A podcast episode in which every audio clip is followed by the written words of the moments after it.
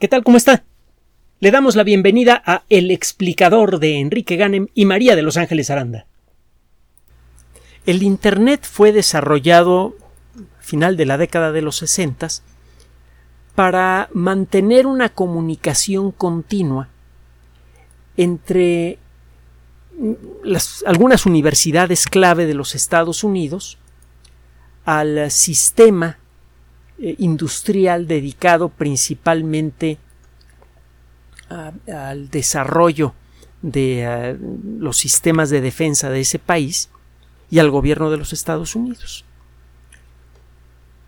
Durante varias décadas el Internet fue un ambiente restringido que involucraba primero a unas pocas docenas y al final a unas pocas miles de computadoras. Esto cambió de manera espectacular en la década de los noventas, cuando el gobierno de los Estados Unidos decidió liberar algunas de las tecnologías que habían, eh, se habían mantenido secretas o cuando menos restringidas durante la época de la Guerra Fría, como el GPS y el mismo Internet. En muy poco tiempo, el Internet se convirtió en eh, un amplificador espectacular de las mejores y peores cualidades de la naturaleza humana. El Internet, en las manos apropiadas, permitió reconectar personas. Muchas amistades que se habían casi desvanecido por la distancia y por el paso del tiempo pudieron reavivarse. Mucha gente pudo recuperar el contacto con miembros de su familia que se había perdido mucho tiempo antes por la guerra, por el distanciamiento obligado por cuestiones económicas y por muchos otros motivos. El Internet abrió nuevas rutas de comercio, abrió nuevas posibilidades para la expresión y ayudó a liberar a los sistemas de comunicación del férreo control que se ejercía sobre ellos para limitar la capacidad de expresión de millones de personas en las manos, eh, en manos diferentes, el Internet se convirtió en una herramienta que, por un lado, potenció muchos delitos. Ayudó, por ejemplo, a mover grandes cantidades de dinero de manera ilícita a través del mundo fuera de la vigilancia de las autoridades correspondientes. También facilitó el comercio de armas, el, eh, eh, tráfico de personas, etcétera. Y eh, también en el Internet aparecieron nuevas formas de comportamiento criminal. El robo de identidad, el, el, secuestro de cuentas de todo tipo, correo electrónico, etcétera, etcétera. Ya sabe usted. El Internet entonces se convirtió en el mejor de los lugares y en el peor de los lugares al mismo tiempo. De entonces para acá se han desarrollado muchos ambientes internos dentro del mismo Internet, cada uno de ellos eh, con un sabor diferente. Por ejemplo, hay comunidades que se dedican principalmente al desarrollo de videos y de imágenes fijas. Existen muchos sitios electrónicos en donde la gente publica y observa libremente a los videos desarrollados por personas que pueden estar en la puerta de al lado o del otro lado del planeta. Los artistas digitales generan sus propias redes internas dentro del mismo Internet para intercambiar el resultado de su trabajo y lo mismo pasa eh, con ilustradores, con eh, eh, músicos, etcétera, etcétera. Y existen otras comunidades, otras comunidades más, más invisibles. Cuando usted entra al mundo Internet generalmente lo hace a través de un programa que opera con los principios que fueron desarrollados por Tim Berners-Lee, un investigador del CERN. Eh, Berners-Lee eh, tenía, como muchos otros investigadores del CERN, un problema serio con la máquina que trabajaba. Muchas veces estos investigadores trabajaban en un cierto rincón de la máquina, del gran acelerador de partículas, y tenían que entregarle resultados a un colega que estaba en el otro extremo de la máquina. Déjeme decirle que el LHC, el gran colisionador de hadrones, esta super máquina, tiene un perímetro de 27 kilómetros. El ir de un lado al otro de la máquina puede tomar horas y a veces tiene usted que cruzar la frontera franco-suiza. Así que para ir de su oficina a la oficina de un colega que trabaja en la misma máquina necesita llevar el pasaporte. Y esto viene ocurriendo desde hace varias décadas. Antes de la construcción del LHC existía un acelerador eh, un poco menos potente, pero que utilizaba el mismo túnel y tenía el mismo tamaño. Así que este problema lo han enfrentado los investigadores del CERN desde hace ya 30, mm, 40 años. Para evitarlo, Tim Berners-Lee desarrolla una técnica que permite construir un texto eh, bien compuesto que tenga imágenes, que tenga distintos tipos de letras, etcétera, etcétera, es decir, que se vea como una página impresa de una buena revista. Y usted puede enviar esas señales por formato electrónico a otra computadora que tenga el mismo software y esta otra computadora puede generar esa imagen en la pantalla del receptor. Usted construye un documento con sus imágenes, sus pies de foto, con, eh, construye fácilmente con la tecnología web un documento agradable a la vista y de fácil lectura y puede enviarlo en formato electrónico rápidamente al otro extremo del acelerador de partículas. Esta tecnología fue liberada en forma gratuita por el CERN. Y bueno, de entonces para acá, la tecnología web directa e indirectamente ha generado más dinero, mucho, pero mucho, mucho, mucho más dinero que todo el dinero que ha costado la ciencia desde que la inventó Galileo. Si usted suma lo que han costado todos los institutos de investigación, todos los microscopios, telescopios, tubos de ensayo, bancos, mesas de laboratorio, eh, los eh, edificios, los libros, toda la, la, educación de todos los científicos, si suma usted todo el dinero que le ha costado la ciencia a la sociedad humana.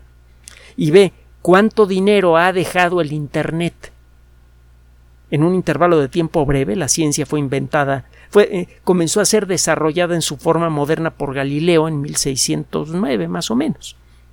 Y, el Internet fue eh, la tecnología web apareció prácticamente a finales del siglo pasado. Entonces, eh, en un intervalo de tiempo muy breve, esa tecnología ha generado un valor económico muchas docenas de veces superior al costo de toda la ciencia en toda su historia. Nada más con la tecnología web queda justificada la existencia de la ciencia en términos económicos. Para que luego digan que, que la ciencia no sirve para nada. Bueno, el caso es que eh, esta tecnología permite que cualquier persona comunique sus ideas. Incluso puede comunicar cosas más prácticas como programas de cómputo por esa ruta.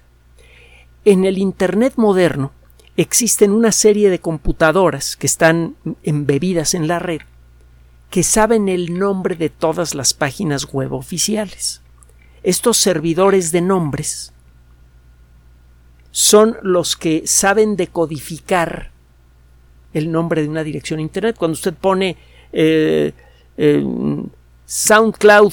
Eh, lo, que sea, diagonal, el explicador, etcétera, etcétera, y aprieta return, esa señal sale de su computadora llega a uno de estos servidores y este servidor, una de dos, o dice, ah, ya sé a qué computadora te refieres, te, refieres a esta, o dice, ah, no sé cuál es esa computadora, pero sé quién sabe.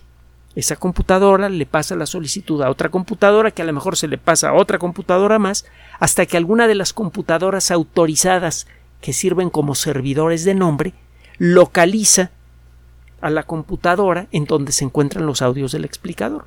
Esto sucede tan rápidamente que usted ni cuenta se da. Es a estos servidores a los que hacen referencia los grandes buscadores de Internet. Google, Yahoo, DuckDuckGo, y muchos otros interrogan a esos sistemas para, lo para poder responder a lo que usted pide del Internet. Da la impresión de que todo lo que ocurre en el Internet es fácilmente accesible a través de los servidores de nombre. Eh, la realidad es que es posible existen de hecho miles de páginas electrónicas cuyos nombres no han sido publicados. Solamente quienes construyeron esas páginas y unas cuantas personas privilegiadas saben qué comando dar para encontrar a esas páginas electrónicas. Como esas páginas electrónicas no son accesibles a cualquier persona, solamente son accesibles a gente que conoce específicamente su dirección, a esta red de páginas electrónicas se le conoce como la red obscura o en inglés the dark web. El término web significa red, precisamente. La red en la que trabajamos usted y yo, y en la que nos entretenemos y nos informamos, es una red abierta. Todos los nombres de todas las páginas web a las que accedemos, todos los portales a los que accedemos, se encuentran publicados en los servidores de nombre los nombres de las páginas web y de las computadoras que los contienen, de la red oscura, no están publicados en ningún lado. Si no sabe usted cómo decirle www. quién sabe qué cosa, quién sabe qué otra, com, usted nunca llega a esas páginas web. Esta eh, red oscura, como la red abierta, tiene un doble valor ético. Por un lado, eh, muchas eh, personas, eh, por ejemplo, muchos reporteros que tienen información especialmente delicada que puede servir para liberar a un país de, de un gobierno opresivo, por ejemplo, intercambian información entre sí y se hacen fuertes a través de la red oscura. No hay forma de saber siquiera que existe esa comunicación entre esos reporteros habría que trabajar muy pero muy duro y tener unas instalaciones enormes para poder detectar ese tipo de, de, diálogos. Generalmente este tipo de herramientas para poder para tratar de cazar a estas personas escapan al poder de un gobierno típico. Solamente los gobiernos más poderosos del mundo pueden llegar a tener y con ciertas limitaciones la capacidad de detectar estos diálogos invisibles que ocurren a través del Internet. Desgraciadamente la misma red, eh, esta misma, esta misma forma de operar el Internet, le permite a toda clase de criminales eh, coordinar sus esfuerzos de muchas maneras diferentes, mucho de lo que involucra el robo de identidades, el eh, intercambio de armas, de drogas y ese tipo de cosas, se coordinan a través de la dark web. Eh, cuando se roban datos de una persona se publican muchas veces en la dark web, como sucedió en más de una ocasión con las eh, credenciales de elector aquí en México. Bueno, cada día la dark web involucra solamente el 5% del tráfico que hay en todo el Internet. De cada 100 bloques de información que circulan por el Internet, solamente cinco pertenecen a transmisiones y recepciones que tengan que, tengan que ver perdón, con la dark web. Cada día entran como 3 millones de personas a la dark web. Y para el 2025 se cree que la cantidad de dinero ilícito que va a ser eh, traficado a través de la dark web llegará a los 10 millones de millones de dólares. Es ciertamente un ambiente peligroso eh, eh, y, y socialmente lesivo. Hemos hablado frecuentemente de la ambigüedad moral de la tecnología. Toda la tecnología, desde un simple martillo o las primeras hachas de piedra. Ahora, antes de seguir, déjeme señalarle una pequeña diferencia entre dos conceptos diferentes. Existe una red en Internet que es accesible desde cualquier navegador si se sabe usted la dirección del sitio. Estas direcciones no son publicadas en los servidores de nombre. Si usted busca en eh, Google, en Yahoo, etcétera, etcétera, no va a encontrar a estos sitios que está usted buscando. Los sitios existen, son de acceso público, son accesibles desde cualquier navegador sin problemas, pero son invisibles para los servidores de nombre. A esto se le llama la red profunda. La red oscura es una cosa diferente. Los nombres de las páginas electrónicas de la red oscura no son publicados tampoco, no los va a encontrar usted si hace una búsqueda eh, con cualquiera de, los servicios que hay en la actualidad. Pero además para acceder a los sitios electrónicos de la red oscura necesita usted desde luego eh, claves de acceso y a veces incluso necesita protocolos especiales. Un protocolo en el mundo de las comunicaciones es eh, el acuerdo que existe entre dos equipos electrónicos para intercambiar señales que sean entendibles para ambos.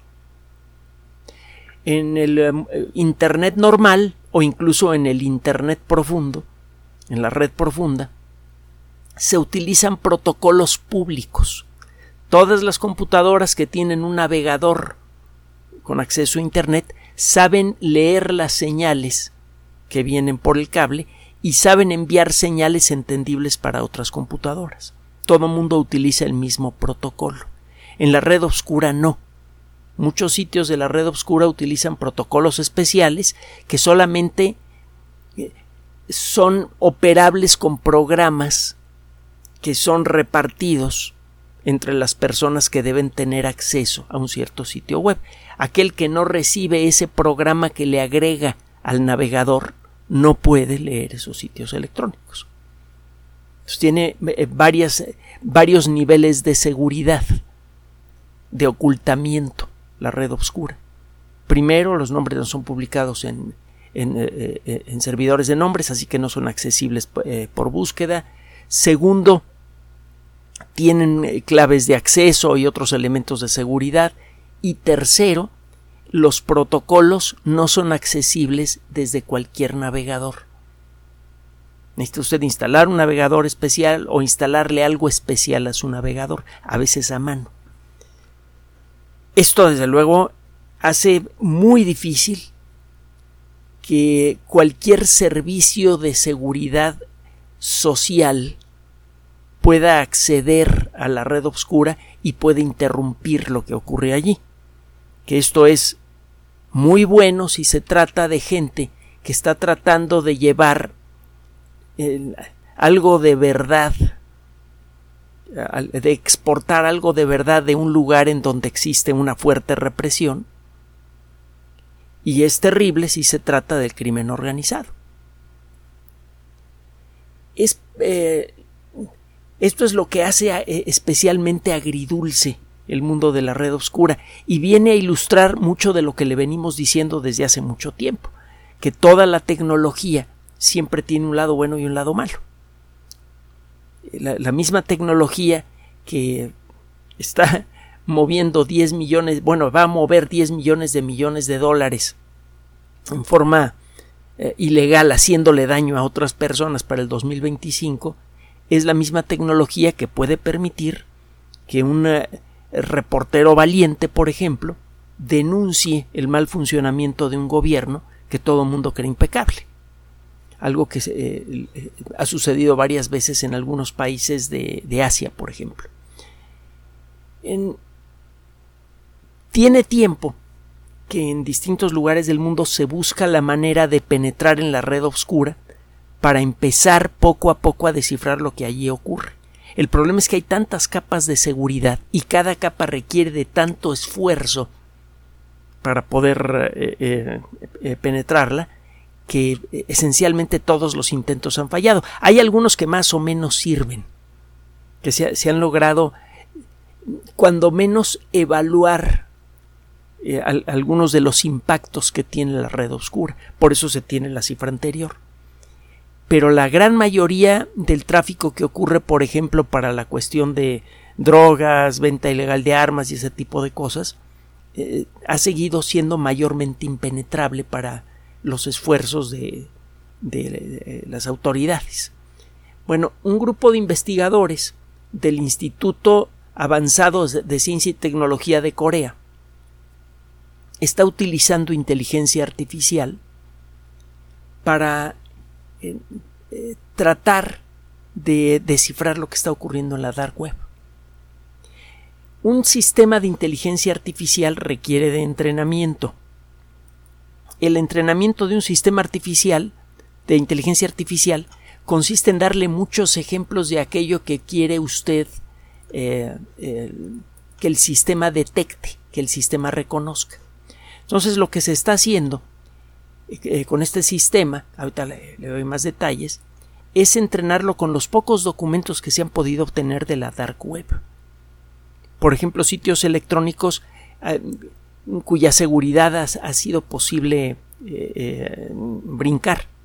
Por ejemplo, señales que circulan por la dark web con protocolos desconocidos que ha sido posible descifrar.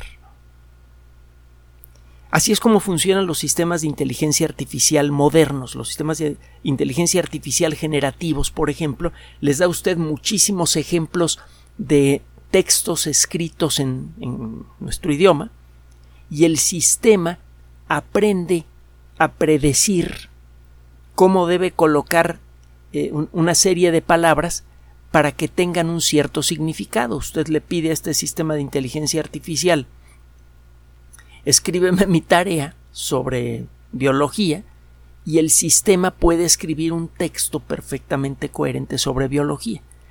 El sistema, quiero insistir en esto, no es autoconsciente ni de broma. Simplemente una máquina muy sofisticada, bueno, con información muy sofisticada, la máquina misma es muy simple, que predice en qué orden se deben colocar ciertas palabras para que te, eh, juntas adquieran el significado de lo que se le pidió. El sistema es lo suficientemente sofisticado para entender el contexto de, de, las palabras y darle sentido a la frase con la que usted le pide algo. Pero fuera de eso el sistema no entiende lo que está escribiendo. Bueno, este mismo tipo de sistemas pueden servir para un montón de cosas diferentes según la forma en la que lo entrene. La misma herramienta básica, con algunas modificaciones, puede ser entrenada con un montón de imágenes de gatos y aprende a reconocer gatos en cualquier circunstancia. O un montón de imágenes con caras de personas diferentes y el sistema aprende a reconocer caras de personas y a distinguir una cara de otra en casi cualquier circunstancia. Y lo mismo pasa con la voz el sistema puede aprender con el entrenamiento apropiado cuál es el tono de voz de una persona y eh, eh, las pausas que hace al hablar, etcétera, etcétera, y ese sistema puede entonces reflejar ese conocimiento en un audio. Usted puede imponerle a un audio leído por Pedro la voz de Juan. Y en este caso, el sistema está empezando a descifrar algunos de los protocolos más utilizados en la eh, red profunda, en, la red oscura, perdón. El sistema se llama DarkBERT, así de corrido. Dark de oscuro en inglés y BERT, B-E-R-T. estos sistemas esencialmente lo que hacen es ver cuál es el lenguaje electrónico con el que se comunican las computadoras en la red profunda. Y está empezando a obtener ciertos éxitos para eh, eh, empezar a buscar venta ilegal de, drogas. había un eh, sitio electrónico, una, red de sitios electrónicos en, la red oscura que se llamaba el camino de la seda. No lo confunda con el proyecto comercial legítimo que, ocurre en, en, Asia. Este camino de la seda de la red oscura ya había generado más de mil millones de dólares en ventas de, en venta de drogas y fue cerrado por el FBI. Al creador lo metieron a la cárcel de por vida. Eh, también han eh, detenido otro sitio electrónico de la red oscura que se llamaba Alpha Bay, Bahía Alfa, que vendió también centenares de millones de dólares de drogas y de datos eh, obtenidos, por ejemplo, de eh, robo de identidad, de datos que pueden servir para robo de identidad. Y bueno, gracias a un esfuerzo multinacional fue posible cerrarlo. Estos son los primeros ejemplos de un nuevo tipo de trabajo policíaco, incluso un nuevo tipo de guerra que puede librarse en el mundo del Internet. Un trabajo policíaco que se hace frente a un teclado y una pantalla, muchas veces sin moverse del lugar en donde está. Y esto desde luego pues, puede sonar muy bueno y lo es. El problema de esta tecnología es que la misma herramienta que le permite a una entidad policíaca detener tráfico de drogas, tráfico de armas o tráfico de datos robados, que pueden eh, tener muy mal, eh, pueden hacerle mucho daño a mucha gente, sirve también para darle a una entidad realmente eh, tiránica puede ser un gobierno local, un conjunto de gobiernos, lo que usted quiera, incluso elementos que actúan por fuera del gobierno, puede darle la oportunidad de bloquear por completo o de supervisar de manera secreta y muy efectiva el diálogo entre personas legítimas, entre personas que hacen trabajo legítimo. El ejemplo que poníamos hace rato de un reportero que está revelando secretos oscuros de alguna empresa que está haciéndole mucho daño a, un grupo grande de gente, ese tipo de cosas, e, e, ese tipo de, de, eh, trabajo socialmente positivo se vuelve igualmente vulnerable a herramientas como Darkbert. Darkbert es un primer intento de utilizar inteligencia artificial para eh, explorar la red profunda. En los próximos años, este tipo de herramientas seguramente se van a hacer más y más sofisticadas. Y el problema es que estas herramientas son en principio muy simples. El desarrollar un programa de cómputo que sea capaz de aprender mucho es algo eh, casi ridículamente simple. Ese programa puede operar una computadora personal. No necesita usted una red gigantesca de computadoras para guardar en su propia máquina el equivalente a ChatGPT. Necesita usted, eso sí, un disco duro bastante grande o una serie de discos duros conectados con una cosa que se llama sistema RAID, sistema RAID. Usted puede eh, conectar un montón de discos duros eh, se suma la capacidad de todos los discos duros, su computadora eh, no distingue un disco duro de otro para su computadora, ese paquete de discos duros se ve como un solo disco duro con una capacidad tremenda. Bueno, con una cosa como esas y una computadora personal viejita, usted podría operar su propia versión de ChatGPT. El, único problema real que existe para desarrollar un sistema así es que tiene que entrenarlo con una cantidad verdaderamente eh, eh, ridícula de datos no puede, usted podría en principio tomar esos datos del Internet y hacer el entrenamiento de su red en casa. El problema es que incluso con las mejores líneas de acceso a Internet que puede usted pagar, el ritmo con el que descargaría esa información para procesarla sería tan lento que tardaría miles de años, si no es que millones, en entrenar su red neuronal. Necesita usted un centro de datos con un montón de computadoras, el equivalente a a un hangar lleno de computadoras con conexiones especiales a Internet ultra rápidas, muchas de ellas en paralelo, para poder traer la suficiente información para entrenar a su red neuronal. Una vez que la tiene entrenada, eh, el programa mismo y los datos resultantes de ese entrenamiento caben en una computadora pequeña. Bueno, lo mismo vale para un sistema que, eh, eh, que esté entrenado con información de la dark web. Si este entrenamiento se hace por etapas y se hace en computadoras dispersas, todo ese, ese poder que le podría dar a una persona o a un grupo pequeño de personas de poder acceder a todos los sitios de la dark web, leer todo el tráfico que ocurre en la dark web y en un momento dado explotar esa información quedaría al alcance de su mano. Uno de los uh, problemas más graves del el desarrollo de la sociedad desde que comenzó hace 10.000 años es que la tecnología que hemos desarrollado desde la que sirve para sembrar eh, eh, eh, trigo, desde la agricultura para acá, toda la tecnología concentra mucho poder de una u otra forma. Si es usted dueño del único sembradío de la zona, usted tiene el poder de, de, alimentar a las personas que, que hay alrededor y puede negarles ese alimento también desde que desarrollamos la civilización, todos los elementos que hemos construido para, para integrar la civilización concentran poder.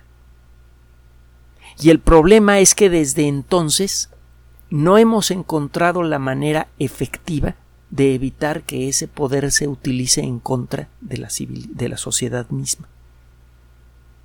Es uno de los grandes acertijos para el siglo XXI y para esta década el desarrollo de nueva tecnología, por ejemplo la inteligencia artificial generativa, por ejemplo las nuevas formas de energía, por ejemplo la nueva medicina, etcétera, etcétera, todo eso está entregando muy rápidamente mucho poder que generalmente queda en pocas manos. Por ejemplo, en algunas empresas, unas pocas empresas pueden hacerse dueñas de muchas de las patentes para la nueva medicina, con consecuencias económicas y sociales eh, tremendas. Ya lo hemos visto en el pasado en otras circunstancias. Entonces, eh, lo que a veces espanta mucho del desarrollo de la tecnología es que si bien la tecnología misma ha crecido mucho en, poder, la dinámica social no ha cambiado mucho desde el origen de la civilización.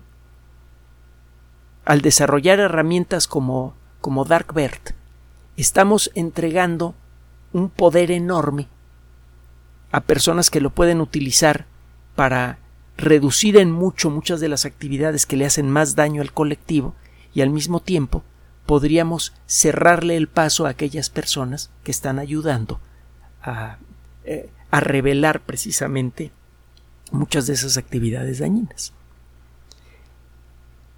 Es una reflexión que, que conviene hacer frecuentemente el desarrollo de la tecnología está generando cada vez más poder. Y el problema es que en colectivo lo estamos utilizando con los mismos criterios que tenían nuestros ancestros hace más de 10.000 años. Gracias por su atención. Además de nuestro sitio electrónico www.alexplicador.net, por sugerencia suya tenemos abierto un espacio en Patreon, el explicador Enrique Ganem, y en PayPal, el explicador patrocinio gmail.com por los que gracias a su apoyo sostenemos este espacio. Puede usted descargar gratuitamente estos audios en formato MP3 en Spotify y en iTunes como El Explicador sitio oficial y en SoundCloud como El Explicador y con formato de video en YouTube en El Explicador sitio oficial. Recuerde nuestras redes sociales de siempre, Twitter Enrique-Ganem y en Facebook Enrique Ganem sitio oficial el explicador y los grupos que usted ya conoce. Finalmente, el explicador siempre somos María de Los Ángeles Aranda y Enrique Ganem. Gracias.